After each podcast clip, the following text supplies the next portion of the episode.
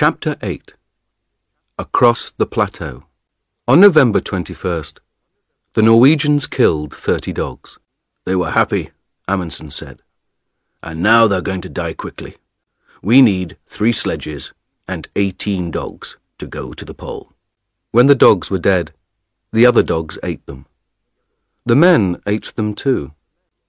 They were good friends, Bjaaland wrote in his diary. And now they are good food. Two days later, the dogs were fat. Then, in a snowstorm, they began their journey again. After the snowstorm, there was fog. And in the fog, they got lost on an ice river with hundreds of big holes in it. They could see nothing, and it was very dangerous. In four days, they moved nine kilometers. But the ice is beautiful, Bjaaland wrote. Blue and green and white. This is a wonderful place. But I don't want to stay a long time. After the ice, there were strong winds and bad snowstorms. They could see nothing in front of them. But every day they travelled 25 or 30 kilometres. Then, on December 9th, the sun came out. They were at 88 degrees, 23 minutes south. 175 kilometres from the pole. Five more long days, Bjaaland wrote. That's all now. But where is Scott? For four days, Scott's men stayed in their tents near the mountains. There is a bad snowstorm outside, Oates wrote. It's too cold for the ponies, and our clothes and skis are bad, too. On December 9th, Oates killed the ponies. They were tired and ill, and they could not walk up to the plateau. Then Meares and his dogs went back to Cape Evans. We can pull the sledges ourselves, Scott said. We can do it. We're all strong men.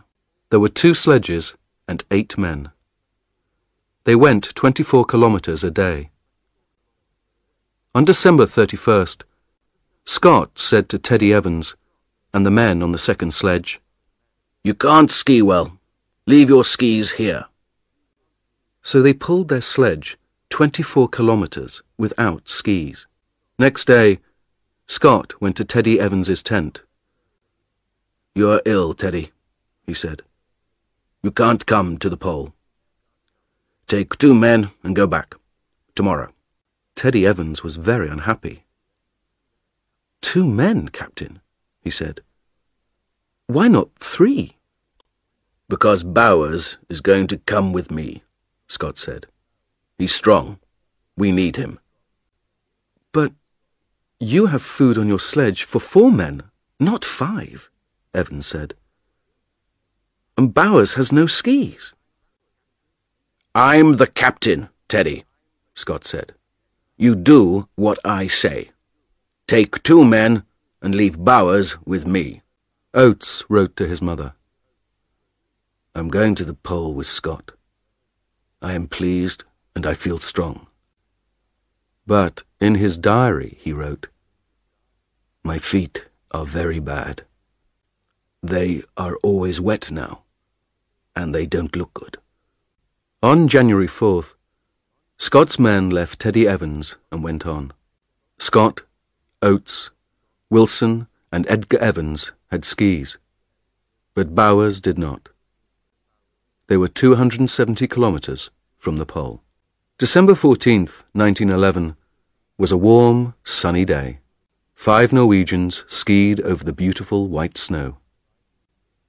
It was very quiet.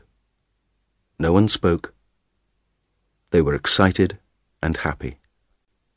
Six more kilometres, Bjaaland thought. Is there a British flag? I can't see a flag, but... Look, Hassel said.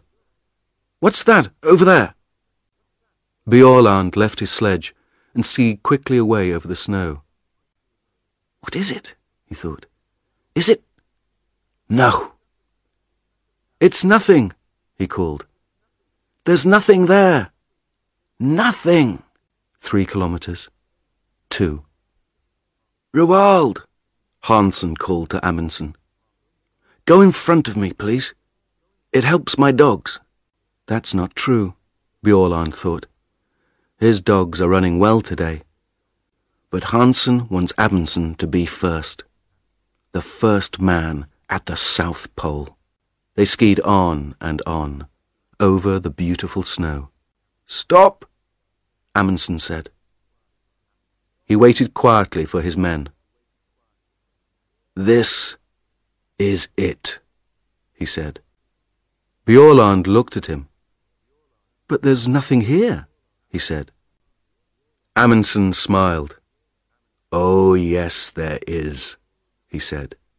There's something very important here, Olaf. Very, very important. What's that, Roald? Us. We're here now. Isn't that important, Olaf? The four men stood on the snow and looked at him. Then, slowly, they all began to laugh.